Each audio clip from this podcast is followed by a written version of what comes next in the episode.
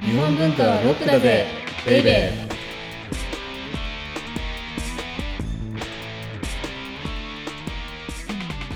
こんにちは先入観に支配された女サッチーです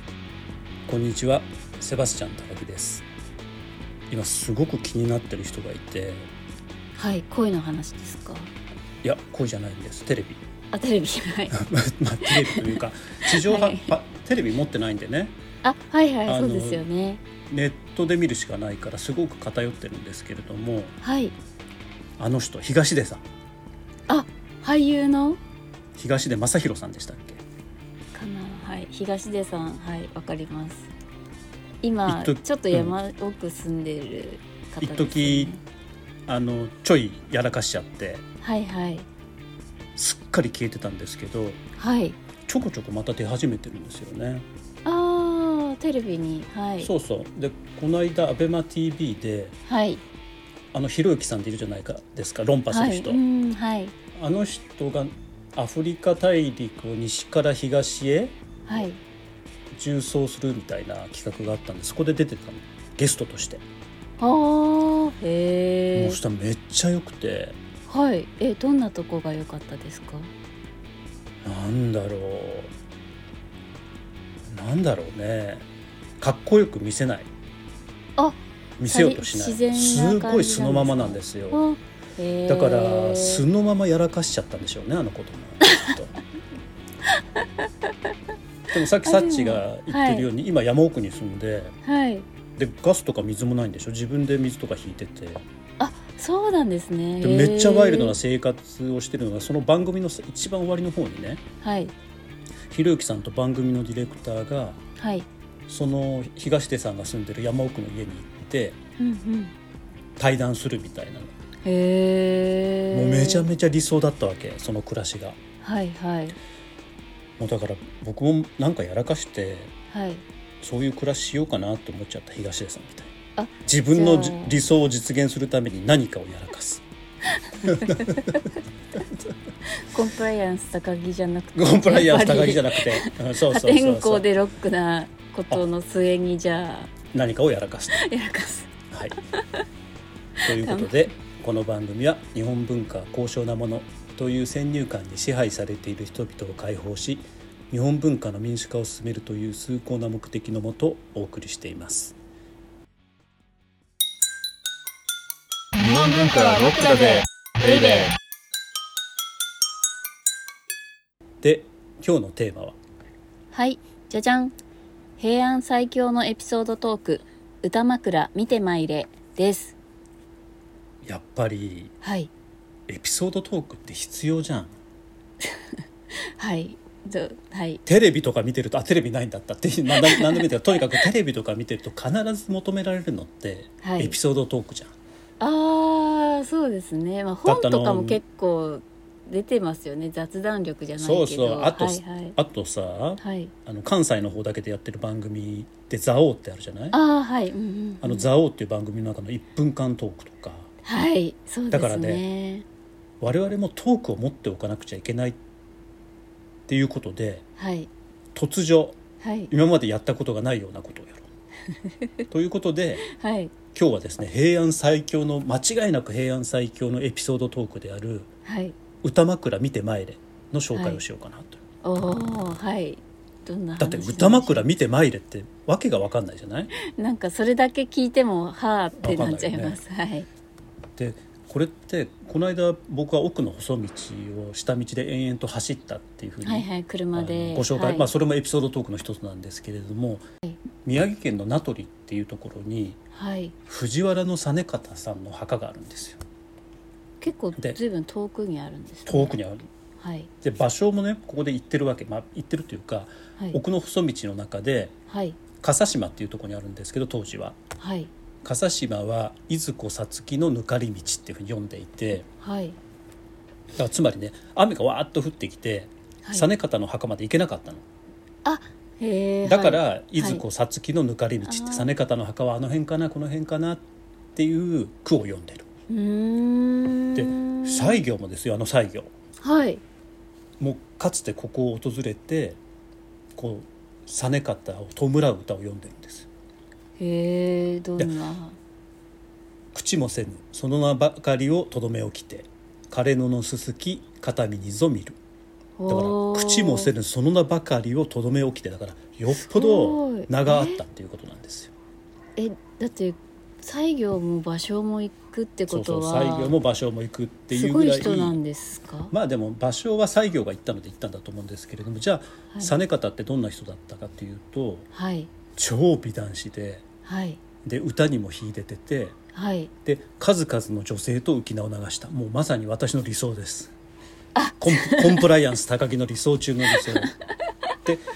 はい清少納言もその一人だっていうふうに言われてへえあの清少納言もそうなのでさらに言うと清少納言のお相手っていうことなのではい光源氏のモデルとなったうちの一人じゃなんじゃないかっていうふうにも言われてる、あまあだから確すかごいでしょにいろいろ兼ね備えてる方ですそもんうねそうそうそうそうだ、へえイケメン歌、はいはいでしかも風流詩っていうね、はいへ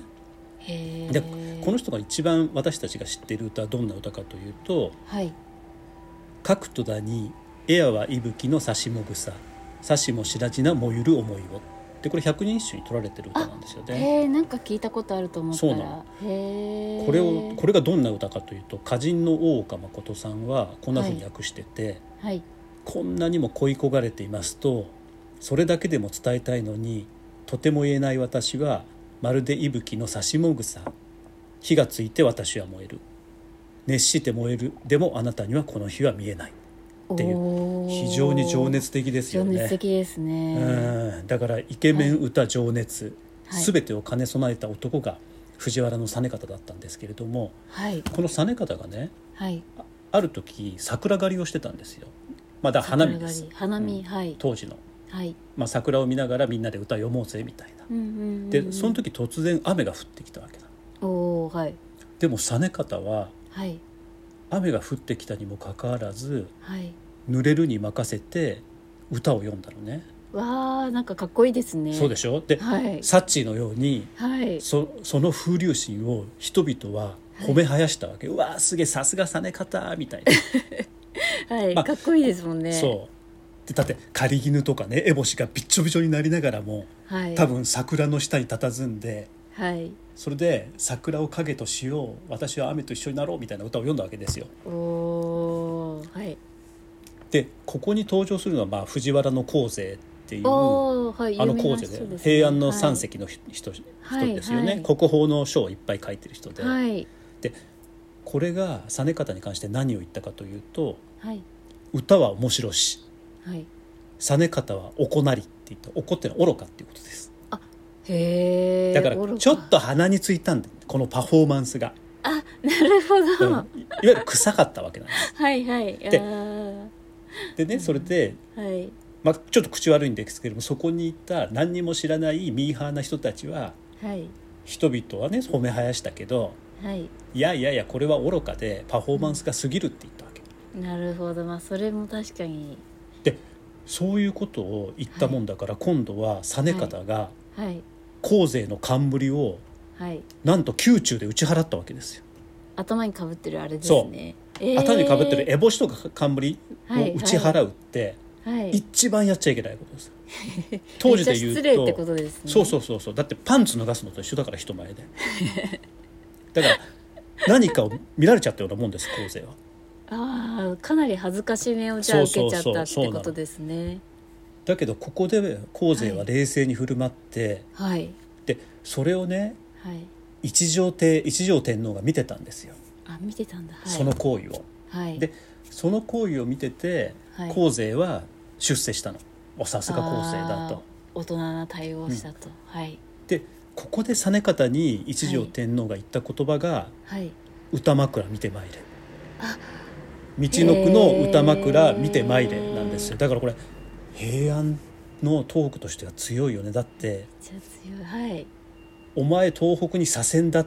ていうのははいかっこ悪いわけですよ、はい直接はい的すぎるし、そうですねそれがはい歌枕見てまいれだもんうわーめっちゃなんかかっこいいですねだってかっこいいでしょ現代だったらうんなんとか視点移動とかそうそうそうそうれそなんうそうそうそうと例えばそういうことですよね、うんへそうそうーそうあとあそこに出向だみたいな出こと向じゃとないかそうですよね東北支社の営業に出向みたいなずーっと本社でなんていうか出世街道を爆心していた人がはいはいはい東北の支社に行っておいでって、へーそれがす歌枕見てまいれっていうわけですよ。ごいうわーかっこいいですねそので言葉がはいそうなので実際に実方はまあ45年かなはい道の国行ってたわけなんですけれども、まあ、これ実際にって言いますけれどもエピソード上の実際にねうんうんでこはれい史実かどうかはちょっとわからないんですけれども、はいだけどさらに続きがあってはい実方は流された先のさっき出てきた芭蕉が句を読んだ笠島っていうところでねはい道祖神があったわけだからはい道を祀る、道を祀っている神様はいうんうん道祖神の前を馬に乗ったまま通り過ぎようとしたのうんうんうん実方は、まあはいちょっとやっぱりちょっと傲慢なんでしょう ねだからはいねですねはいそうしたら土地の人がはいやっぱり馬から降りてはいもう一回拝んでから通った方がいいですよっていうふうに言ったんだけれども、はいでそうすると実方はやっぱり今日から来てるからはい理由を尋ねるわけですよななんでだってはいでそうするとその土地の人ははいこの道祖神っていうのははいもともとは都にある道祖神の娘だったとなるほどはいでいいところにその親の神は嫁がそうとしたんだけれどもはい商人に嫁がしたためにはい親の神が感動しちゃってここにやってきたんだと、えー、感動されちゃったのそうそうそうでも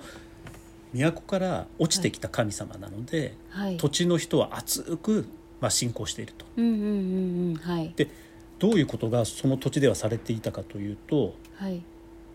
男女貴賤の差にかかわらずだから男も女も、とうんうんえー偉い人も貧しい人もその差にかかわらずうん祈願する人ははい弾痕を作ってこの神前に捧げなければ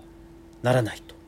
えー、で逆に言うと捧げれば叶わないものはない、それほど得意あの信仰が厚いものだった。すごい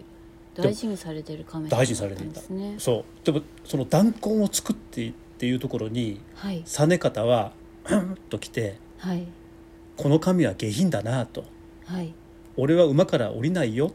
て言って馬に乗って通り過ぎようとしたと、へえー、そうすると神様は怒ってはい、はい、馬もろとも実方を蹴りつけたために実方は落馬して死んじゃったっておその死んだ結果はい実方は都に戻れずにこの実方の墓に祀られているっへえー、すごいていうものことがはいそれがね実方が道の国に来て5年後のことだったんですけれどもはいさらにこのエピソードには続きがあってあさらにはい一方同じ頃都でははいこの1羽のつスズメがはい、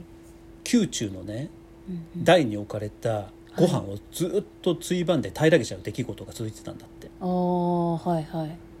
であるいはね藤原氏の大学であったところでははい実方自身がスズメに変化したっていう夢を見た人がいてへえその翌朝林の中で死んだスズメが見つかったんだ、なので人々はね、はいこれは都を懐かしんで死んでいった実方の魂がはいスズメに代わってはい都にやってきたんだろうとあー飛んできたと、それを入内スズメ樹大スズメね入内スはいズメはいと名付けてうん哀れんだとさっていうようなところまでがへえこれ平安最強のエピソードトークです確かにいやでーちなみにですすねもはいこの入内スズメはですねはい確か現代の妖怪化になってるゲームとかであ妖怪なんか妖怪のゲームあるるでしょはいはいあるんですけどそそうれなんですねがね入内スズメっていうのがいたえー、すごいだからそういう形でねこの実方のエピソードトークははい今も生き続けているのですじゃんじゃんみたいなへえー、確かにエピソードあえー、そんないやでもさエピやソっードあるぱりと思わなさはい歌枕見て前でしびれるよねそうですね僕も言われたいえもう僕も今すぐ実は田舎暮らししたいから最初の話に戻りさっますきの東け出どさんそう東出さんに戻りますけど言われたい、歌枕見てまいれって、えーそしたら「はいわかりました」っていくもんで入内スズメなんて絶対出ないはい全然はい都に入って戻戻っりてたこくない ないもう戻ってきたくないからもうハッピースズメしか現 れないまあへー人々はね RM かもしれませんけどはい高木さんいなくなっちゃったなーってそうそうそうそう一人二人寂しんでくれる人がいるかもしれないいやいやそれで十分です、はい、はい日本文化はロックだぜベイベー